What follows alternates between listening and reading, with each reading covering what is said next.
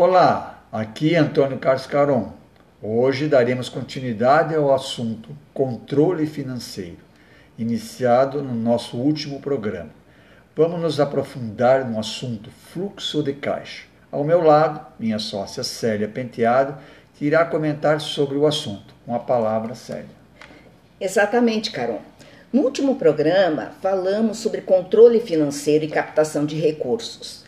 Nesse programa, eu comentei que iríamos voltar ao assunto e conversar sobre fluxo de caixa. Beleza? Beleza. Então, para darmos início, eu gosto sempre de conceituar né, sobre o assunto que nós vamos falar. Então, o que é o fluxo de caixa? Nada mais do que as movimentações de entrada e saída de dinheiro em um determinado período. A partir desses registros, é possível realizar operações, investimentos e ou financiamentos. É através do fluxo de caixa que acompanhamos o desempenho das empresas.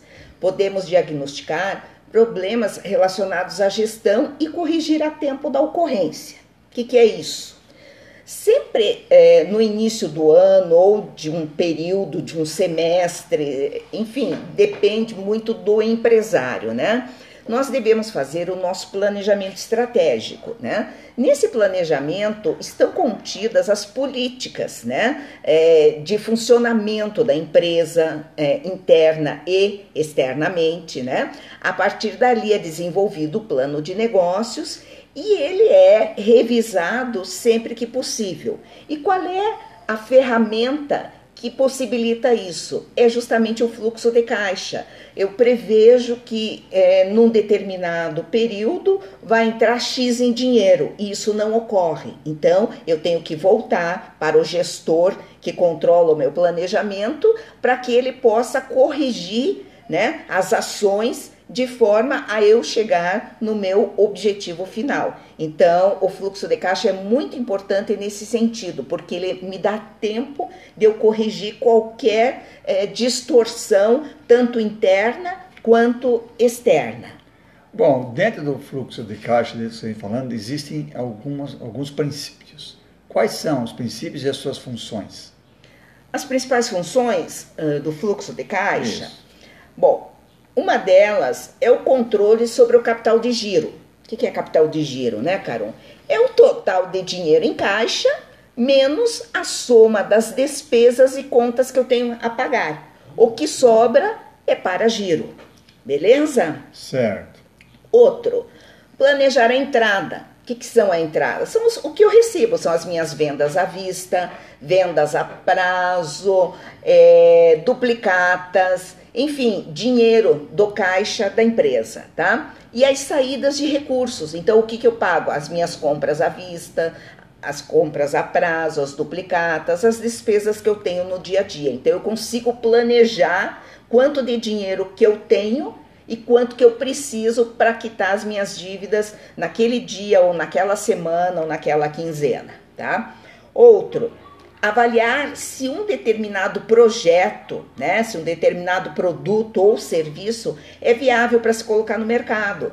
Então, existe todo um planejamento em cima disso, mas eu ainda não pude avaliar né, uh, na prática. Então, é através do meu fluxo de caixa que eu vejo se realmente o preço está de acordo, se eu estou vendendo as quantidades que eu previ. Enfim, a gente avalia a viabilidade do meu produto ou serviço. Tá?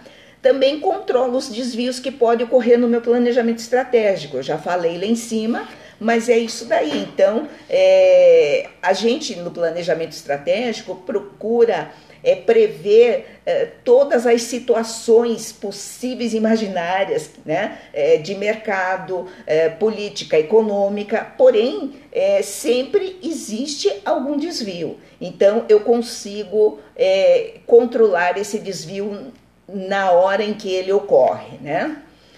E também me possibilita prever aplicações futuras e o uso inteligente dos recursos. Então, eu sei que é, através do meu fluxo de caixa ele está é, em, em, concordância com o meu planejamento e no período de um mês, de seis meses, de um ano, eu vou ter X de recursos para que eu possa investir. Então, eu já consigo prever a melhor aplicação, o que, que eu vou fazer, se eu vou é, investir é, na expansão da minha empresa, se eu vou contratar profissionais, se eu vou comprar mais equipamentos ou se eu vou fazer um, uma reserva de contingência, que a gente também comentou no nosso último programa, né, que muitos empresários não tinham esse, essa reserva de contingência e quando aconteceu o Covid, né, muita gente teve que fechar as portas porque não conseguiu se sustentar, né?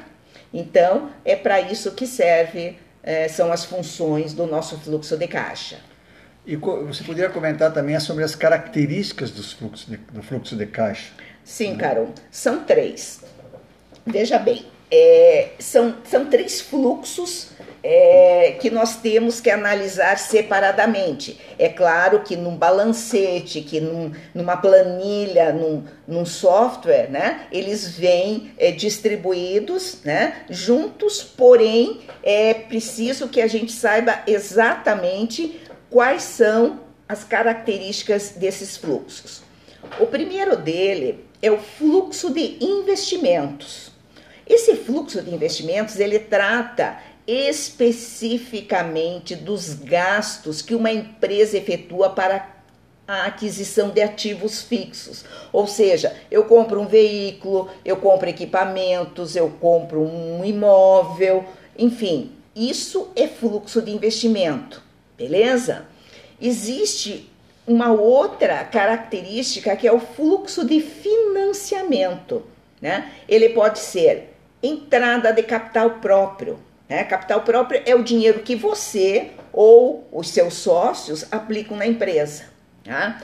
Existe também a entrada de capital de terceiros. O que é capital de terceiros? São empréstimos que eu efetuo e financiamentos. Às vezes, o capital próprio não é o suficiente para eu iniciar uma operação. Eu sou é, obrigado a buscar recursos de terceiros, um empréstimo, um financiamento, né? E a entrada de caixa das aplicações financeiras realizadas, ou seja, o meu capital próprio foi suficiente, eu consegui aplicar esse dinheiro e, através uh, das aplicações, né, ele entra no meu fluxo de financiamentos. Uh, e existe também as saídas, que são as saídas de caixa. A primeira é para pagamento de encargos financeiros do capital de terceiros. Porque quando você toma um empréstimo, além do principal, você tem os juros. Então, esse, esse fluxo é, de financiamentos, né, ele tem que prever a saída de caixa dos encargos Sim. desse financiamento, desse empréstimo que eu tomei. Existe também saída de caixa é, para a distribuição dos lucros aos sócios. Isso é bom, a gente não vê a hora, né, que o nosso caixa aqui da L2C né, é, nos deu lucro para que a gente possa estar dividindo entre os sócios, né? E também a saída de caixa para a devolução do capital, ou seja, eu sou, eu sou sua sócia, eu coloquei uma quantia X por um período de um ano ou de seis meses, enfim, e aí no final desse período você vai me devolver o capital. Significa que eu utilizei o capital, eu consegui gerir a empresa, ela deu lucro e eu estou devolvendo o capital aos sócios. E a terceira, a terceira característica, tá? É o fluxo de operações. Nesse fluxo de operações, nós temos que prever as saídas de caixa para aquisição de estoques de mercadoria, matérias-primas e componentes, né? Saída de caixa para o pagamento das despesas operacionais, que são mão de obra, aluguel, seguro, frete, energia, água, etc. Tudo que tem a ver com as minhas despesas operacionais. E também a saída de caixa para pagamento de impostos. Aqui eu quero fazer um parênteses, né? É, muitos empresários ficam é, em dúvida sobre impostos, né? Porque hoje as alíquotas estão muito altas, né? E os empresários eles não sabem exatamente é, o que entra, o que não entra. Então, no próximo programa nós vamos falar somente sobre imposto. Vamos dissecar esse assunto. Vamos, vamos, vamos fazer um programa só sobre impostos. Eu acho que isso é muito importante para os nossos ouvintes, tá? Uh, e por último, a entrada de caixa pelas receitas de vendas. Então, é aqui no fluxo de operações que entra o meu dinheiro que todo dia está entrando no, na minha caixa. Certo. Beleza? Ok. E para encerrar, Carol, uma informação muito importante, tá? Quando nós fazemos uma análise do fluxo de caixa, a gente deve dar uma atenção muito grande é, na identificação do ponto de equilíbrio operacional e financeiro. O que, que, é isso, Carol? Vamos lá. Explica para nós. É, exatamente. É, vou tentar sintetizar. Por quê? Porque ponto de equilíbrio nada mais é do que fórmula né, para se calcular qual é os níveis. Então, isso também é uma coisa que a gente tem que discutir caso a caso com os nossos clientes. Mas vamos tentar é, explicar um pouquinho. A sua empresa ela deve estar operando bem acima do ponto de equilíbrio operacional, de tal forma que as entradas sejam suficientes para cobrir os custos financeiros de eventuais empréstimos que você realize tá? Então, o ponto de equilíbrio financeiro é atingido quando o caixa positivo, né, que foi gerado pelas entradas, pelas vendas, é maior do que as saídas, né? É, então, o que acontece? Ele é necessário para cobrir os custos financeiros do empréstimo. Agora, você não tem empréstimo, então o ponto de equilíbrio financeiro é exatamente igual ao ponto de equilíbrio operacional. E o ponto de equilíbrio operacional é um nível em que as entradas operacionais geradas pelas vendas igualam-se às saídas operacionais decorrentes dos custos operacionais necessários para produzir essas vendas num determinado período. Então, é, você veja que equilíbrio operacional e equilíbrio financeiro caminham junto. E esse ponto de equilíbrio, ele tem que ser analisado sempre. É um tema bem complexo, né? Muito complexo, e tem né? que ser detalhado com mais tranquilidade. Então, é, eu quero lembrar que a L2C lançou, né, agora no mês de fevereiro, o serviço de consultoria online. Nesse serviço, nós vamos disponibilizar a nossa equipe durante três meses duas horas semanais para atender aos empresários que empreendem ou desejam empreender né, em assuntos diversos. Uh, é claro que a maioria né, pede para que a gente avalie justamente a área financeira da empresa. Então, nessa área financeira, nós, além de analisarmos a situação atual, né? Sugerir, sugerimos algumas melhorias e também entregamos algumas ferramentas aos clientes, né? É, para que eles possam calcular o ponto de equilíbrio, uhum. para que eles possam fazer uma análise do seu fluxo de caixa. Então, isso é uma coisa muito individual, né, Caron?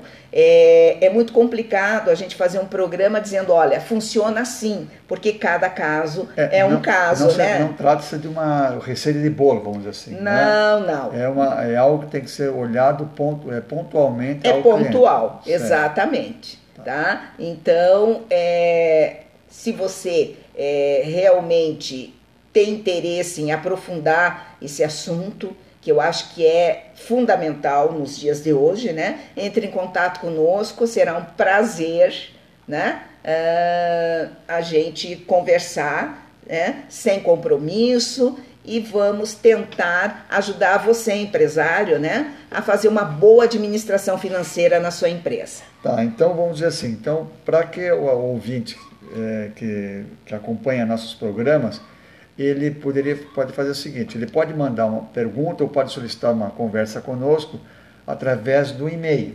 Sim, por exemplo, sim. então ele pode diretamente mandar nos nossos e-mails, né? Da Célia arroba L2C consultoresassociados.com.br ou para o meu caron arroba L2C consultoresassociados.com.br. E, também, e também, né, Carol, é, você pode utilizar esses e-mails para conversar conosco sobre os nossos programas, quais são as, as sugestões, o que vocês gostariam que a gente é, falasse nos nossos programas. Gostaríamos muito de uma avaliação, né? É, nós vamos ficar muito felizes se vocês interagirem conosco. Então, vou repetir os e-mails caron, arroba L2C consultoresassociados.com.br ou Célia, arroba L2C consultoresassociados.com.br. Ou também, se ficar fácil, através do telefone é, número 41, o DDD, porque nós atendemos de forma nacional para a consultoria online, 41 98401 1340 ou 41 98401 8804, também pelo WhatsApp. Exatamente. Estamos é, plugados aqui né, no WhatsApp, esperando vocês e vamos bater um papo. Não né? vamos esquecer, importante também, estamos com treinamento do empreendedorismo, inovação e transformação com matrículas abertas porém com vagas limitadas. Mas ainda tem disponibilidade. Tem né? disponibilidade, né? mas sempre não deixe para a última hora. Você, uh, o interessado pode entrar através do site www.l2cconsultoresassociados.com.br, vai na aba capacitação e lá tem o link de descrição e as informações adicionais. Mas pode ser tirado qualquer dúvida através dos, dos canais de e-mail e os telefones, caso tem alguma dúvida. Eu, da minha parte, eu quero agradecer aos ouvintes, é, aguardo realmente que vocês façam contato conosco através dos canais para tirar dúvidas ou sugestões de novos temas para, os, uh, para as entrevistas ou para uh, conhecimento de outras informações. Né? E Célia, você pode também falar. Não, eu quero agradecer pela atenção dos nossos ouvintes. Né? Espero que vocês tenham gostado do nosso programa de hoje e até o próximo. Um grande abraço a todos. Tchau.